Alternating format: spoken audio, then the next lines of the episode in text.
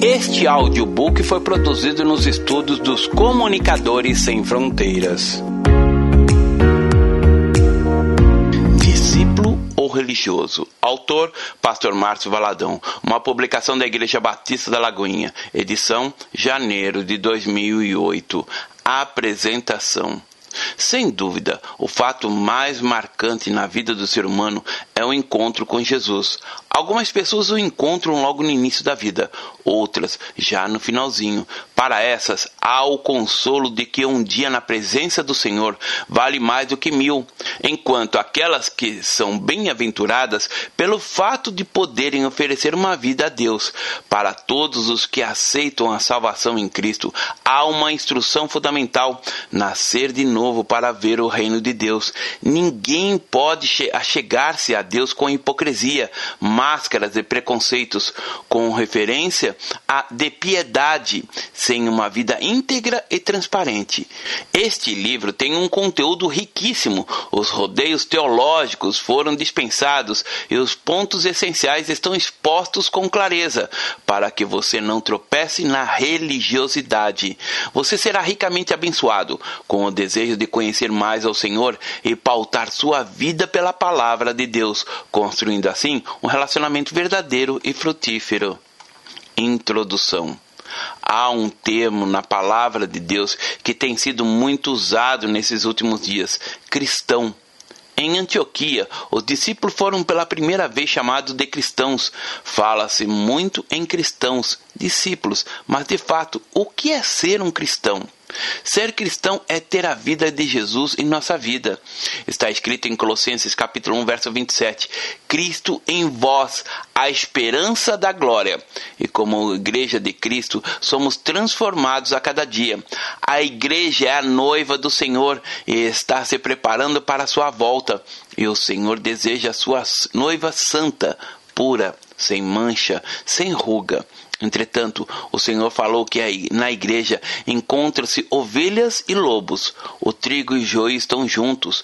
Quando os discípulos sugeriram arrancar o joio, Jesus disse-lhes que não o fizessem, pois poderiam se confundir e arrancar também o trigo. Os dois crescem juntos e na ceifa os anjos farão a separação. Observamos que, na realidade, é exatamente assim Encontramos um irmão que é trigo, mas a sua esposa é joio. Se for arrancado o joio, junto vai o trigo. Podemos perceber que há uma situação e uma expectativa de milagres. E como se dá o um milagre? Durante uma pregação, durante um poderoso mover de Deus. Aquele que é joio experimenta um novo nascimento e se torna trigo. O melhor lugar para se estar é na igreja, onde também há dificuldades. Na arca de Noé encontramos todos os tipos de animais. Ali era o melhor lugar para se estar, porque somente ali havia vida. Do lado de fora existia apenas destruição. A igreja é como a arca Nestes dias, temos uma mensagem do Senhor sobre a necessidade de transformação na igreja, para que todo espírito religioso seja afastado e haja uma igreja formada de cristãos e discípulos. Deus não terminou a obra na vida de ninguém. Todos nós somos aperfeiçoados a cada dia e este processo chegará ao final. A única coisa que pode impedir a sua continuidade é um não da nossa parte. A mensagem da Bíblia é essa: Deus enviou seu filho. É sempre o próprio Deus falando e revelando o seu amor, a sua bondade, a fim de que cresçamos e vivamos a vida plena. Porque Deus amou o mundo de tal maneira que deu seu Filho unigênito, para que todo aquele que nele crê não pereça, mas tenha a vida eterna. João capítulo 3, verso 16 o novo nascimento. Há duas distinções fortíssimas entre o religioso e o cristão. O religioso está morto e o cristão vivo. Algumas pessoas definem o cristão como alguém que morreu para o pecado. Quanto ao religioso, ele pode vir para a igreja, trazer a Bíblia, estar bem vestido, aprender a cantar, fazer orações, etc. Porém, ele é uma pessoa sem vida espiritual. Eu mesmo, apesar de ter sido criado na igreja, até os 17 anos fui apenas um religioso. Eu havia aprendido a palavra, dominava os conceitos adquiridos, mas não havia novo nascido de novo. Basicamente, o cristão é aquele que nasceu de novo. Nem todos podem dizer com exatidão a data do seu no novo nascimento. Contudo, é incontestável que todos têm uma história antes e depois dele. Em João, capítulo 3, verso 3 está escrito: A isto respondeu Jesus: Em verdade, em verdade te digo que, se alguém não nascer de novo, não pode ver o reino de Deus. O novo nascimento não tem nada a ver com a reencarnação. O novo nascimento é espiritual. Jesus Cristo disse: Aquele que é nascido da carne é carne. A doutrina da reencarnação baseia-se na carne, ou seja, reassumir a alma à forma material em vidas sucessivas e diversas. Não tem nada a ver com a palavra de Deus. O novo nascimento é aquela experiência que o ser humano tem ao crer no Senhor Jesus, quando reconhece que é um pecador miserável e diz: Senhor, salva-me. Num ato de fé, recebe a salvação. Em Lucas capítulo 13, verso 3, o Senhor diz: Se, porém, não vos arrependerdes, todos igualmente perecereis. A mensagem do Senhor é enfática. Para as pessoas nascerem de novo, para ser salva, é preciso haver arrependimento. Isso não significa sentir tristeza pelas coisas erradas que fez ou chorar lamentar-se, remoer-se em angústia. O arrependimento é uma mudança, uma disposição para tomar outro caminho. Aquele que se arrepende da minha volta, abandona aquele caminho e toma outra decisão. O Senhor Jesus enfatizou o arrependimento para evitar a destruição total. O verso 23 do capítulo 1 de Colossenses traz inicialmente uma condição para esta: se permaneceis na fé ele nos libertou do império das trevas e nos transportou para o reino do Filho do seu amor, no qual temos a redenção, a remissão dos pecados. Este é a imagem do Deus invisível, o primogênito de toda a criação, pois nele foram criadas todas as coisas nos céus e sobre a terra as visíveis e as invisíveis, sejam tronos, sejam soberanias, quer principados, quer potestades. Tudo foi criado por meio dele e para ele. Ele é antes de todas as coisas. Nele tudo subsiste. Ele é o cabeça do corpo, da igreja. Ele é o princípio, o primogênito dentre os mortos, para em todas as coisas ter a primazia, porque aprove a Deus que, nele residisse toda a plenitude e que, havendo feito a paz pelo sangue da sua cruz, por meio dele reconciliasse consigo mesmo todas as coisas, quer sobre a terra, quer nos céus, e a vós outros também que outrora Éreis estranhos, inimigos no entendimento pelas vossas obras malignas. Agora, porém, vos reconciliou no corpo da sua carne, mediante a sua morte, para apresentar-vos perante ele santos, inculpáveis e irrepreensíveis. Agora, porém, vos reconciliou no corpo da sua carne, mediante a sua morte, para apresentar-vos perante ele santos, inculpáveis e irrepreensíveis, se é que permaneceis na fé, alicerçados e formes, não vos deixando afastar da esperança do evangelho que ouvistes e que foi pregado a toda criatura debaixo do céu, e do qual eu, Paulo, me tornei ministro. Colossenses capítulo 1, verso 13 a 23. O religioso é legalista. Em Colossenses capítulo 2, versos 13 a 19, encontramos uma descrição do religioso.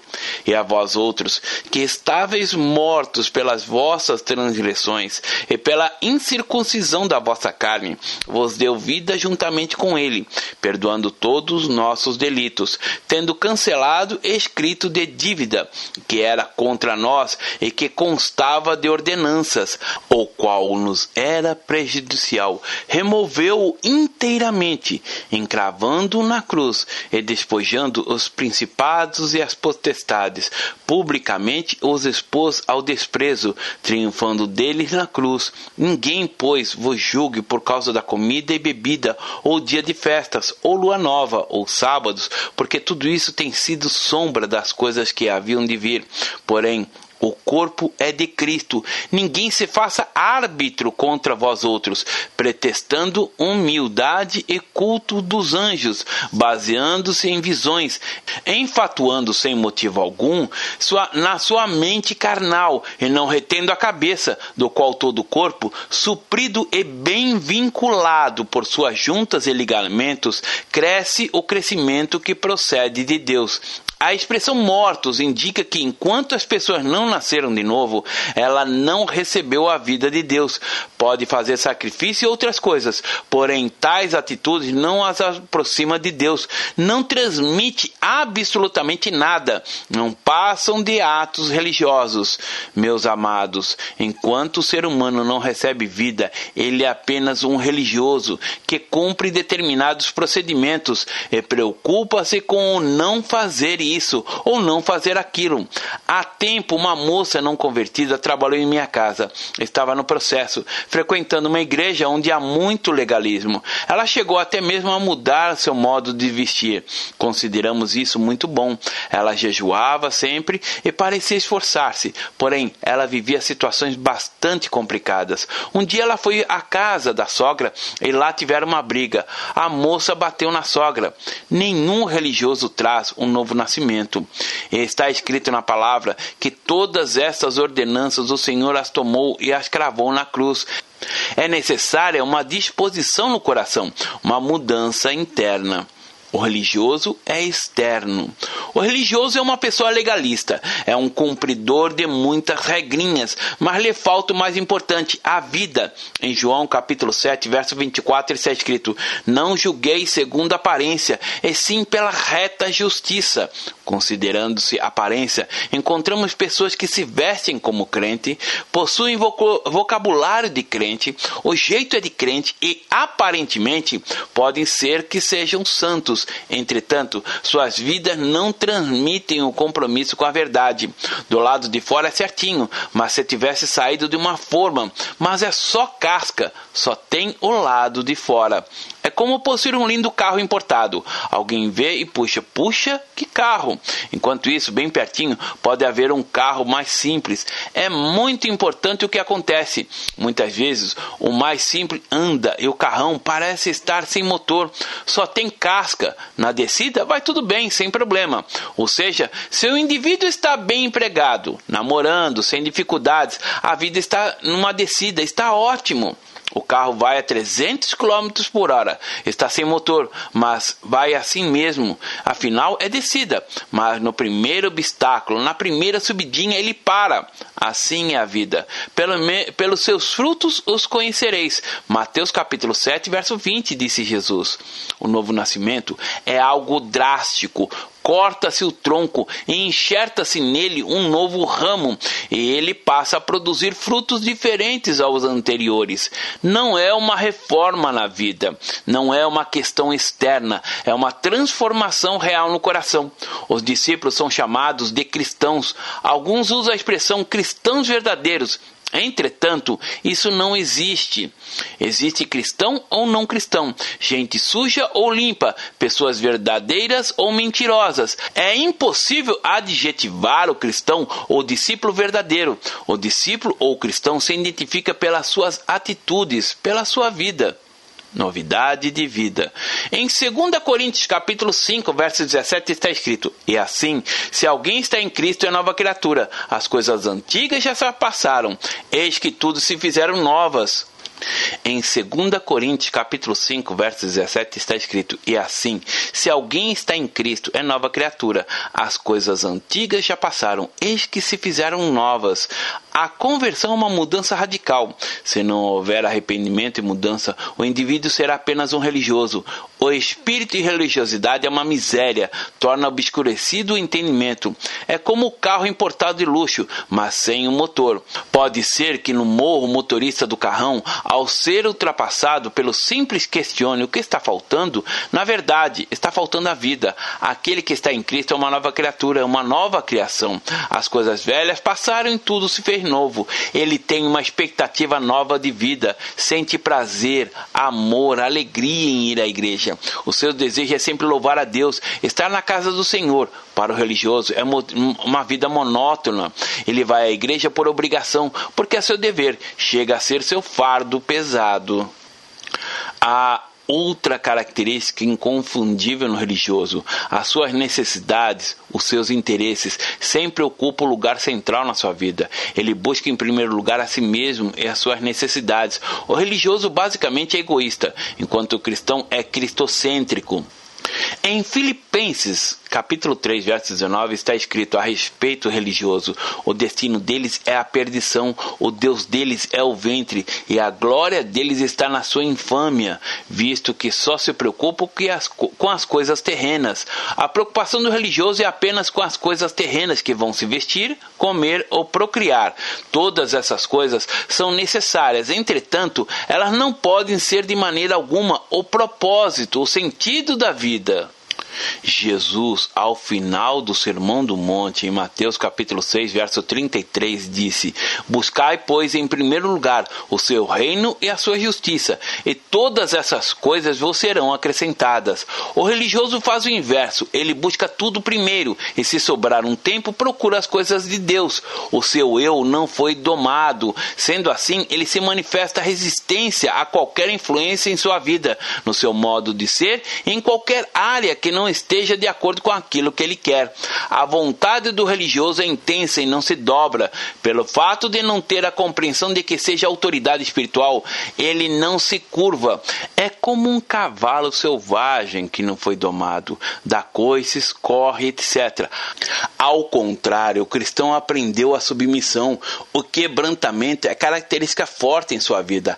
A soberba é uma característica marcante no religioso.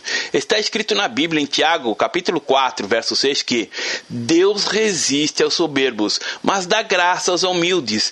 Em Isaías, capítulo 57, verso 15, temos: Porque assim diz o alto, o sublime, que habita a eternidade, o qual tem um nome de santo. Habito no alto e santo lugar, mas habito também com um contrito e abatido de espírito, para vivificar o espírito dos abatidos e vivificar o coração dos contritos conhecimento intelectual e obediência. A obediência é a prioridade na vida do cristão, enquanto na vida do religioso é exatamente o contrário. Em Hebreus capítulo 13, verso 17 está escrito: Obedecei a vossos guias e sede submissos para com eles, pois velam por vossa alma, como quem deve prestar contas, para que façam isso com alegria e não gemendo, porque isso não aproveita a vós outros. A submissão conversão vem por meio da confrontação da palavra de Deus. Outra característica do religioso é que ele conhece a Bíblia, tem um conhecimento intelectual dela, mas existe um verdadeiro abismo entre o que ele sabe e o que realmente pratica. O religioso sabe tudo sobre oração, mas não ora. Sabe texto e mais texto sobre evangelismo, mas não evangeliza. Sabe tudo sobre mordomia, liberdade, mas não é fiel, não entrega seu dízimo em Tito, capítulo 1, verso 16, fala-se sobre o religioso. No tocante a Deus, professam conhecê-lo, entretanto, o negam por suas obras. É por isso que são abomináveis, desobedientes e reprovados por toda boa obra. Mas o cristão vive a verdade do Salmo 119, versos 11 e 12. Guardo no coração as tuas palavras, para não pecar contra ti. Bendito és tu, Senhor. Ensina-me os teus preceitos. O religioso até gosta das pregações, assim como de ouvir um discurso, outra explanação qualquer. O cristão pratica e vive a palavra do Senhor. O seu coração anseia a cada dia conhecer mais de Deus. Outra característica do religioso é que ele se ira facilmente, tem estopim curto, explode à toa. As suas explosões temperamentais revelam que ele não é guiado pelo Espírito Santo, mas sim por si mesmo. Ele manifesta as obras da carne. A Bíblia diz que o cristão tem um espírito, ele recebeu a vida, portanto, é guiado pelo Espírito de Deus. O propósito de Deus é que cada um de nós possa vivenciar no dia a dia a própria vida do Senhor, conforme que está escrito em Gálatas, capítulo 6, verso 8: Porque o que semeia para a sua própria carne, da carne colherá a corrupção, mas o que semeia para o espírito, do espírito colherá, colherá para a vida eterna. O quadro do religioso se encontra em Gálatas capítulo 5, versos 19 a 21. Ora, as obras da carne são conhecidas e são prostituição, impureza, lascívia, idolatria, feitiçarias, inimizades, porfias, ciúmes, iras, discórdias, dissensões, facções, invejas, bebedices, glutonarias e coisas semelhantes a esta, a respeito das quais eu vos declaro, como já outrora vos preveni, que não herdarão o reino de Deus os que tais coisas praticam. Está escrito em Gálatas, capítulo 5, verso 16: Digo, porém, andai no espírito e jamais satisfareis as concupiscências da carne. Querido ouvinte, trata-se de uma escolha. Ou você anda na sua vontade ou na vontade de Deus, ou deixa a vida do Senhor fluir na sua vida, ou então será apenas um religioso.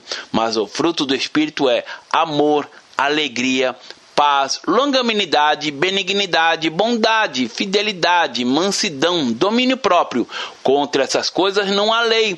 Gálatas capítulo 5, versos 22 e 23. Estas são as características na vida do cristão e por elas é reconhecido. O cristão vive em comunhão e grato.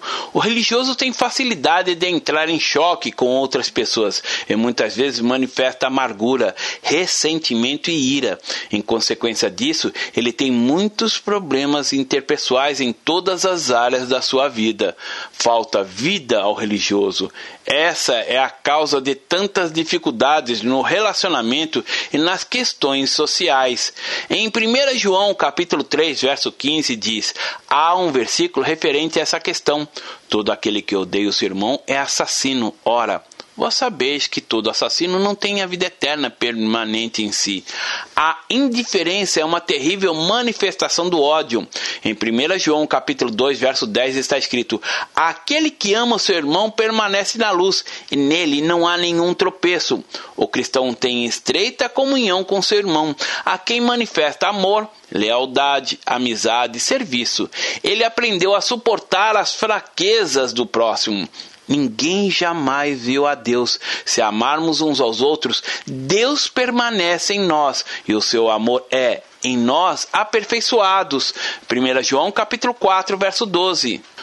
Uma das características do cristão é esta: o amor pelos seus irmãos.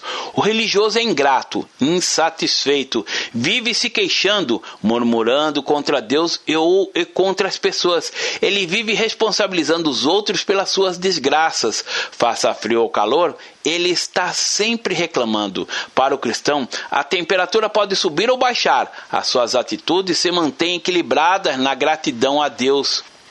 Sabemos que o povo de Deus saiu do Egito, mas não tomou posse da terra. O religioso é assim, sempre morre no caminho. É uma pessoa que se perde na murmuração e não consegue perceber as bênçãos. Em 1 Coríntios capítulo 10, versos 5 a 10, lemos: Entretanto, Deus não se agradou da maioria deles, razão porque ficaram prostrados no deserto. Ora, estas se tornaram exemplos para nós, a fim de não cobicemos as coisas más, como eles cobiçaram. Não vos façais, pois, idólatras como algum deles, porquanto está escrito: O povo assentou-se para comer e beber, e levantou-se para divertir-se e não pratiquemos imoralidade, como alguns deles o fizeram, e caíram, num só dia, 23 mil. Não ponhamos o Senhor à prova, como alguns deles já fizeram, e pereceram pela mordedura de serpentes. Nem murmurais, como alguns deles murmuraram, e foram destruídos pelo exterminador. O religioso é um murmurador Muitas vezes ele busca outro religioso para murmurarem juntos e até falam mal do cristão. Em Hebreus capítulo 3, verso 12, encontramos: Tende cuidado, irmãos, jamais aconteça haver em qualquer um de vós perverso coração da incredulidade, que vos afaste do Deus vivo. Uma característica do cristão é que ele sempre reconhece o Senhor como digno de louvor e de adoração. O seu coração é quebrantado, ele se coloca em posição de servo. O seu maior desejo é adorar, glorificar o nome do Senhor, vivendo sempre no temor e na obediência. Faça essa oração. Pai, nós te louvamos pela tua palavra, porque ela desfaz os enganos do nosso coração e faz cair as máscaras. Na tua luz podemos ver a luz e na tua fidelidade esperamos, sabendo que o Senhor é bom e há de completar a tua obra em nós até o dia de Cristo Jesus. Senhor, ajuda-nos a discernir todas as coisas e fazer a tua vontade. Queremos ser servos obedientes que trazem alegria ao teu coração. Humilha-nos na tua presença e rejeitamos do nosso meio religiosidade. Em nome de Jesus, oramos e te agradecemos. Amém.